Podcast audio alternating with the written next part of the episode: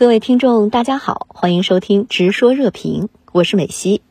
相关话题来连线中国国际问题研究院副院长荣英，荣先生您好。近日，斯里兰卡顶住印度方面的压力，同意中国远望五号测量船停靠汉班托塔港进行补给。您觉得斯里兰卡为什么最终还是同意中国船只停靠呢？一段时间以来，围绕着中国那个远望啊远望五号的科考船，那么斯里兰卡呢面临了巨大的压力。那么主要这个压力呢，来自于印度，还有呢，呃，西方的国际的舆论。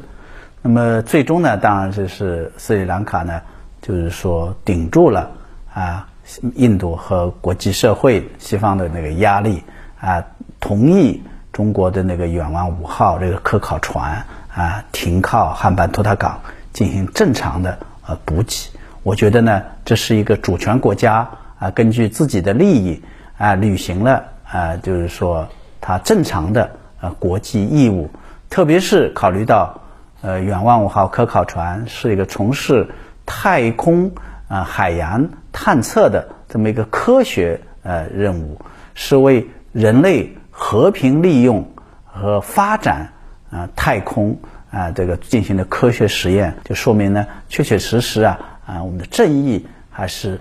战胜了啊任何那种抹黑。啊，我们的那个阴谋呢，最后呢，终究被事实所击败。啊，我们那个科学的、呃，文明的、和平的呃使命，最终还是战胜了那些猜疑和阴谋。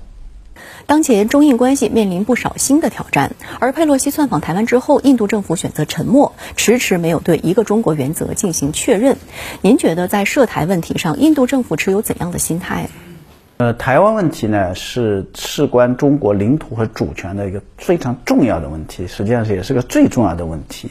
那么，中国跟世界上其他国家建立和发展啊外交关系，那么其中一个最重要的政治基础就是台湾问题上的那个立场，就是一个中国的原则。那么，一九七一年，当时呃联合国讨论恢复。啊，中国的那个在联合国的合法权益的时候呢，印度也是投了赞成票的。这些呢，中国呢也都是记忆在心，也表示赞赏。那么至于说最近一段时间以来啊，印度啊的那个无论从官方表态，还有一些媒体的那个舆论报道来说呢，啊，对这个一个中国的那个政策啊，对一个中国这两四个字啊，就是好像有点忌讳。啊，或者说有点那个啊，呃，有点保留。我们还是希望呢，印度呢能够继续啊坚持啊一个中国的政策，在这个事关中国领土主权问题上呢，能够坚持奉行公正